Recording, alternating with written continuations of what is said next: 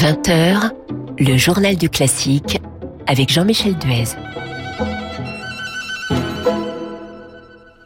Bonsoir, soyez les bienvenus dans le journal du classique avec dans quelques minutes Christophe Gristi, le directeur artistique du théâtre du Capitole de Toulouse. Il viendra nous présenter sa prochaine saison, expliquer ses choix et aussi raconter la réouverture du Capitole. Mais tout d'abord, les dernières informations du classique avec cette bonne nouvelle. Un Français est en finale du concours Reine Elisabeth à Bruxelles. Il s'agit du jeune pianiste Jonathan Fournel il est âgé de 28 ans, c'est un ancien élève du CNSM de Paris. Il est actuellement en résidence à la chapelle musicale Reine-Élisabeth et il a eu comme professeur Brigitte Engerer, Claire-Marie Leguet, Louis Lorty ou encore Michel D'Alberto. Pour cette finale, ils sont six, trois Russes, deux Japonais et donc un Français. Jonathan Fournel sera le dernier à jouer, ce sera samedi. Il interprétera le concerto numéro 2 de Brahms ainsi qu'une pièce de Bruno Mantovani d'un jardin féerique. Bien sûr, nous croisons les doigts pour lui. Le dernier Français à avoir remporté le concours Reine Elisabeth était le violoncelliste Victor Julien Laferrière en 2017. À retenir aussi cette interview du chef Lars Voigt au site britannique d'actualité musicale Van. Le directeur musical de l'orchestre de chambre de Paris parle de son cancer qu'il avait révélé en mars dernier. Et dans cette interview, il raconte comment la maladie a été diagnostiquée. Lars Voigt se montre confiant, même s'il précise que les médecins se refusent à lui donner un pronostic. Il raconte également que sa perception des choses a changé et qu'elle est beaucoup plus intense aujourd'hui. Vous pourrez retrouver d'ailleurs Lars Voigt samedi sur Radio Classique à 20h à la tête de l'Orchestre national des Pays de la Loire dans un concert enregistré en février dernier, au programme notamment le concerto pour piano numéro 21 de Mozart, Lars Voigt à la baguette et au piano.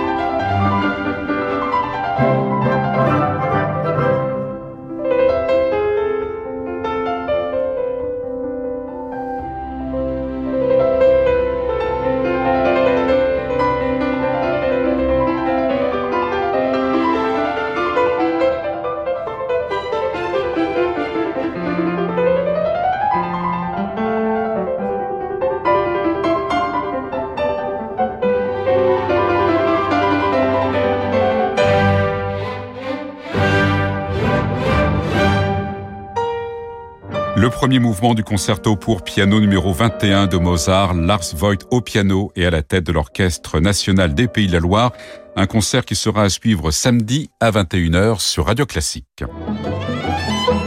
Le journal du classique avec Jean-Michel Duez. Invité du journal du classique ce soir, Christophe Gristi, le directeur artistique du théâtre du Capitole de Toulouse. Bonsoir. Bonsoir Jean-Michel. Alors vous avez présenté il y a quelques jours la prochaine saison 2021-2022. Nous allons bien sûr en parler, mais l'événement majeur vous concernant, c'est la réouverture du Capitole. C'était dimanche avant-hier. Vous avez rouvert avec La Force du Destin de Verdi en version de, de concert. Alors racontez-nous, on imagine que ça a été un soulagement pour tout le monde. Oui, il y a évidemment un grand soulagement pour la maison. Euh, je, crois que le public était très heureux aussi de, de, de revenir. Un grand soulagement pour notre cœur, qui n'avait pas évidemment, euh, qui n'était pas sur le plateau depuis bien longtemps. Euh, L'orchestre aussi dans, dans la fosse, et puis tous les chanteurs qui étaient là.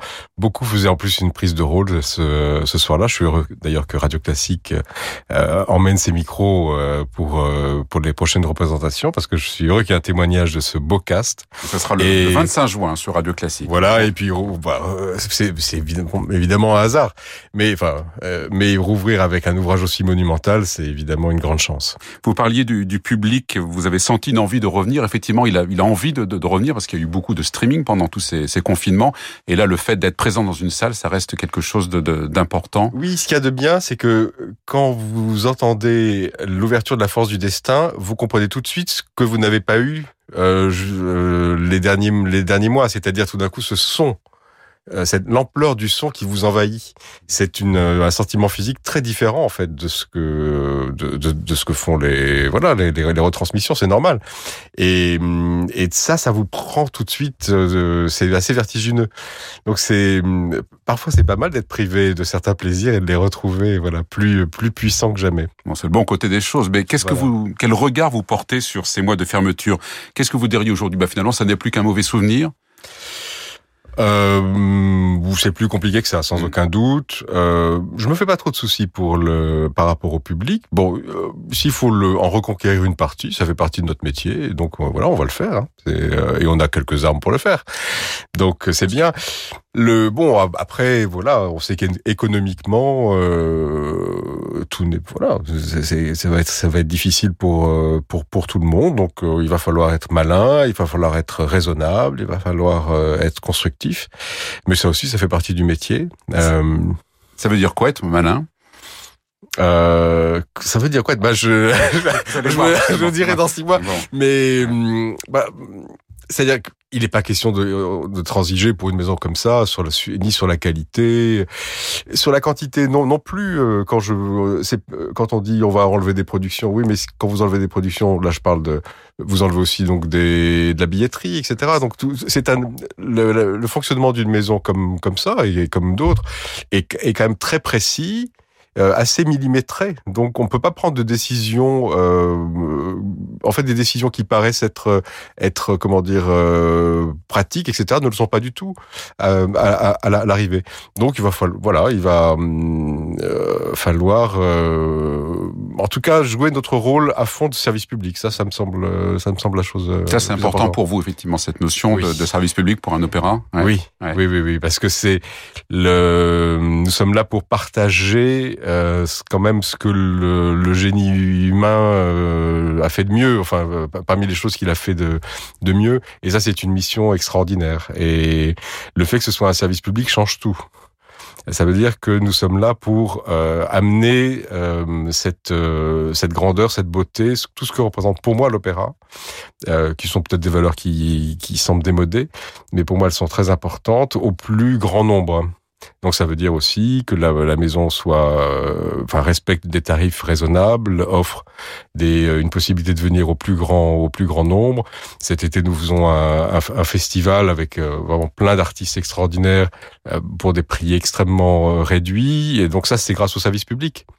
Une ville de une ville de région n'a pas les n'a pas les ressources en mécénat que peuvent avoir les capitales. Donc là, c'est la, c'est la puissance publique qui, euh, qui joue ce rôle. Et c'est ce qui dicte donc votre programmation, certainement aussi, forcément. Cette, Complètement. Cette définition du, du service public pour un Oui, opéra. On va en parler dans un instant de cette programmation. Je vous propose un premier extrait, et c'est justement l'air de Léonora dans La force du destin de Verdi, Pace. Pace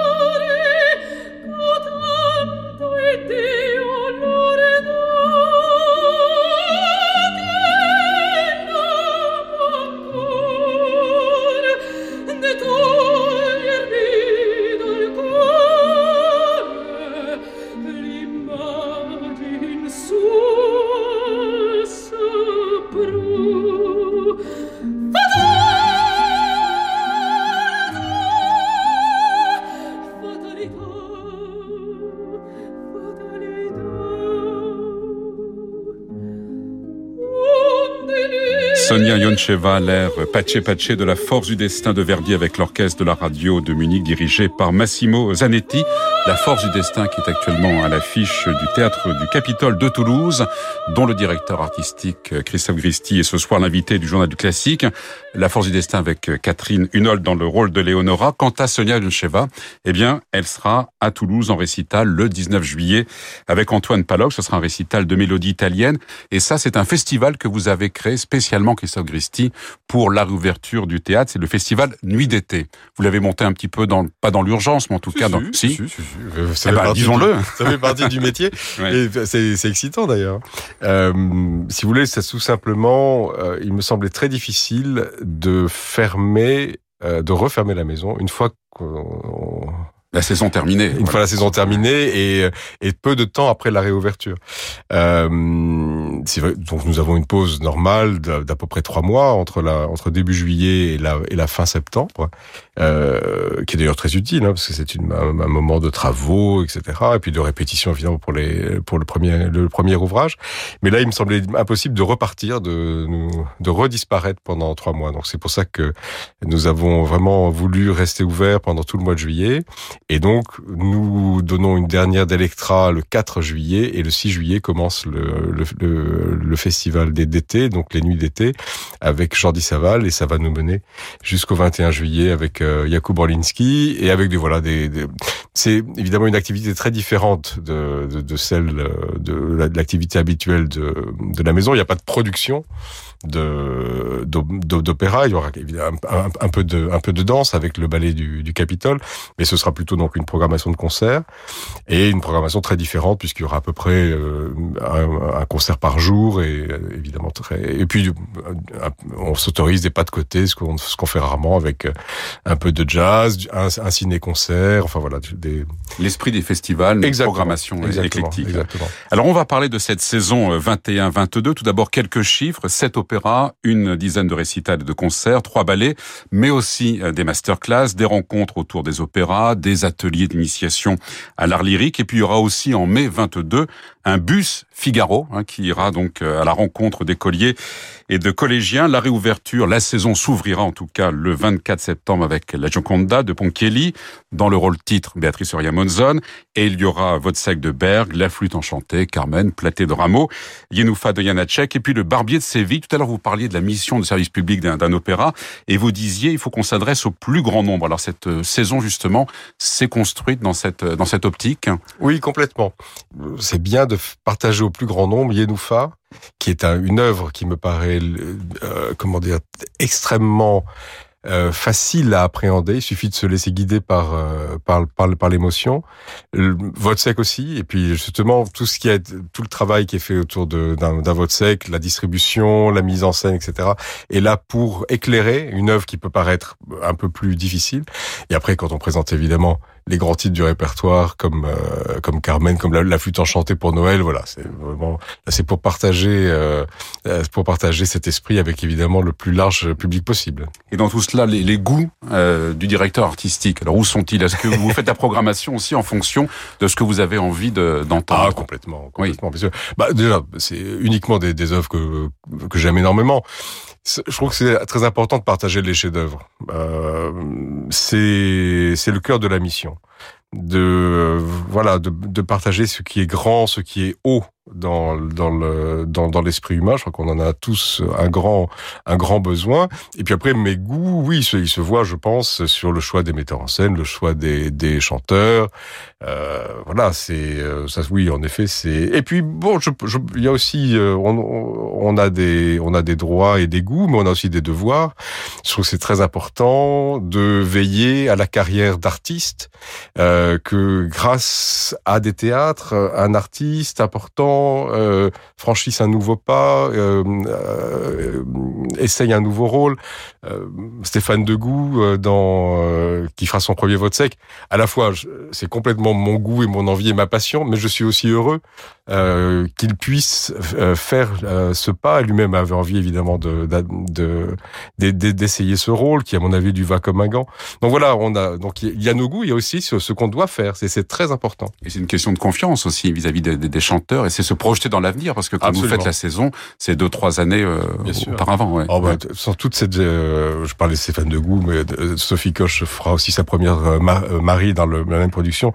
Tous ces artistes, je leur fais immensément confiance. Et quand on regarde de près les, les distributions, il y a beaucoup de chanteurs français. C'est important pour vous de défendre justement, de mettre en avant les, les chanteurs français? En un sens, même pas. Non. Mais sur, parce, en fait, le, le- la, la raison, c'est qu'ils sont formidables, c'est qu'ils sont fantastiques. Et bah voilà, on parle de, on parle de Sophie Koch, de, de Stéphane de Goux, de Béatrice Surya Monzon qui, euh, qui, qui chantera Joconda.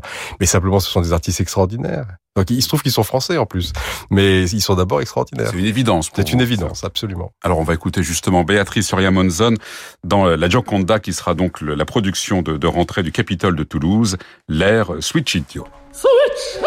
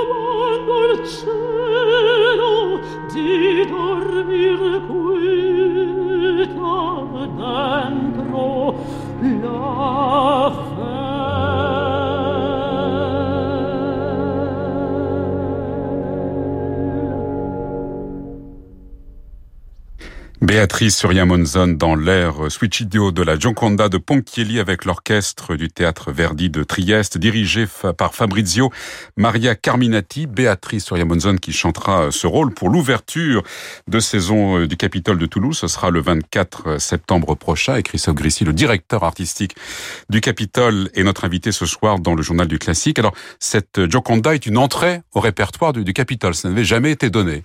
Nous n'en avons pas retrouvé la trace. Bon. Et euh, nous avons quelques spécialistes, donc je suis absolument euh, ravi parce que c'est une œuvre que une œuvre que j'adore. Et puis euh, en ouverture de saison et après ce qu'on a ce qu'on a vécu, je suis content que ce soit un opéra qui soit de l'opéra, enfin un opéra fou. Un peu comme la force du destin que nous donnons en ce moment. C'est un, opéra excessif, euh, à la fois euh, comique et tragique, enfin burlesque et, et, tragique, qui demande évidemment des grandes, euh, des grands chanteurs, des grandes personnalités. Bah, c'est ça qui, c'est ça qu'on aime à l'opéra. C'est ce, c'est cette outrance. voilà. Donc, je suis heureux qu'on nous avec une œuvre une œuvre pareille dans une mise en scène euh, assez fulgurante euh, de d'Olivier Pi. Donc voilà, je trouve c'est je suis très content de cette ouverture, voilà, qui ne sera pas de tout repos, mais c'est ce qu'on aime. Alors quel est le public du, du Capitole? Il y a une tradition du chant à, ah, Toulouse, oui. oui. Alors c'est un public que je, je, trouve très très ouvert euh, à toutes les mises en scène, à tous les styles. C'est pas du tout un public conservateur, euh, et c'est un public qui adore les, les, les chanteurs avec une forte personnalité. Et ça c'est ça c'est génial. Et et qui, je crois, vient pour euh, qui aime l'opéra, qui aime le théâtre. Voilà, c'est un qui vient aussi pour les chanteurs. Ah bah oui, bien sûr, ça c'est bien sûr, bien sûr. Et, et, je trouve ça tout à fait normal et légitime de venir pour les chanteurs. Et donc j'essaie de j'essaie de donner au public euh, ce qui ce que nous avons de mieux. Alors nous allons nous quitter en musique, évidemment, Christophe Gristi, avec le, prélude euh, de Carmen, qui sera en une production également dont vous nous avez parlé, et ce sera en janvier prochain. On va écouter euh, le prélude justement de Carmen, l'orchestre du Capitole de, Toulouse, dirigé par Michel Plasson. Merci d'être venu euh, ce soir dans ce journal du classique.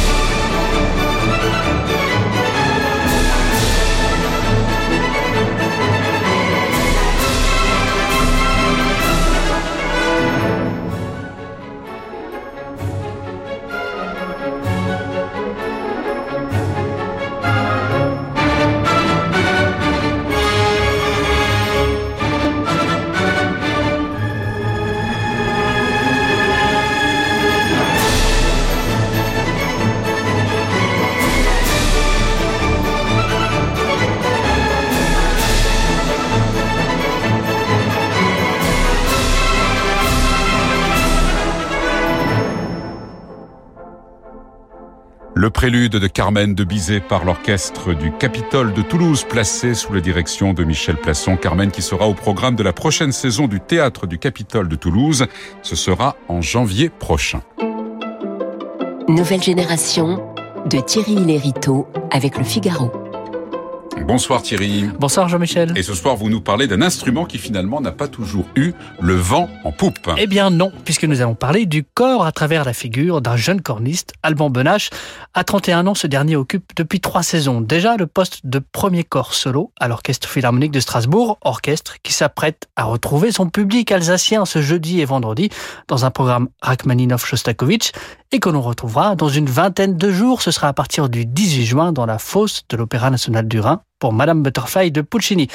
Et si je voulais vous parler du corps, c'est que l'on célébrait aussi ce mois-ci le centenaire d'un grand ambassadeur de cet instrument qui reste, faut bien le dire, parfois le mal-aimé de la famille des cuivres, l'anglais Dennis Brain, créateur et dédicataire entre autres de la sublime sérénade de Benjamin Britten, mais aussi interprète admiré et à raison pour ses sonorités rondes et lumineuses chez Mozart notamment. Et une sonorité justement qui inspire tout particulièrement le jeune Alban Benache. En effet, on a longtemps dit que Dennis Brain représentait une forme de synthèse idéale entre l'école allemande du corps, qui cherche avant tout l'idée de puissance et de rondeur de l'instrument, et l'école française, qui elle privilégie la clarté, au risque d'ailleurs d'une certaine fragilité assumée. Une synthèse à laquelle Alban Benache, digne soliste de l'Orchestre Philharmonique de Strasbourg, à la croisée de différentes cultures européenne ne pouvait donc qu'adhérer. Et d'ailleurs, là où beaucoup de futurs cornistes tombent amoureux de l'instrument en raison de sa forme singulière, lui c'est vraiment par la couleur, ou plutôt par les couleurs du son, qui s'en échappe, qu'il s'est laissé amadouer. Un son, dit-il, d'une enivrante flexibilité, capable de se fondre dans les bois avec sensualité, comme de rouler des mécaniques pour jouer des héros romantiques chez Wagner, ou même dans la plupart des musiques de films d'aujourd'hui, par exemple. Une flexibilité qui a un prix. Et oui, Jean-Michel, un prix que l'on ne soupçonne guère, c'est celui d'une harassante difficulté physique, mais aussi nerveuse, car le corps, ce grand mal-aimé, c'est souvent l'instrument que l'on attend autant qu'on le redoute. Personne ne sait jamais quel son va sortir du pavillon, et si celui-ci aura la justesse adéquate, concède Alban. Personne, pas même le corniste lui-même. Beaucoup de chefs en ont encore peur, poursuit-il. Les fautifs, ce ne sont évidemment pas les interprètes, mais l'instrument lui-même, avec sa toute petite embouchure et surtout la longueur de son tube jusqu'à 5 mètres, tant et si bien que la maîtrise des harmoniques y est toujours hasardeuse. Résultat, une pression permanente sur les épaules du corps solo qui explique en partie la jeunesse parfois insolente, au propre comme au figuré des titulaires. Mieux vaut avoir les nerfs solides, explique encore Alban. Originaire de la Sarthe, ce dernier connaît bien les cuivres puisque c'est son papa, directeur d'école de musique. Il était lui-même trompettiste, c'est lui qui l'orientera vers le corps à l'âge de 11 ans, en lui disant que s'il avait connu l'instrument plus tôt, il en aurait joué lui aussi. Dès lors, Alban dévore tous les disques de corps de son papa au bout d'un an. Dès que sa musculature orbiculaire des lèvres le permet, il s'y essaye enfin. Ce premier contact achèvera de le convertir aux subtilités décidément bien insoupçonnées de l'instrument. Son agilité et sa force de caractère feront le reste. Après des études au CRR, à Douai, puis à celui de Paris, il intégrera le CNSM à l'âge de 23 ans un an dans l'orchestre de Montpellier et le voilà nommé à Strasbourg en 2018, premier corps d'un pupitre qui en compte 8 avec à la clé, dès sa première saison, un enregistrement déjà presque rentré dans la légende, celui de la damnation de Faust de Berlioz sous la baguette de John Nelson, avec un casting d'exception.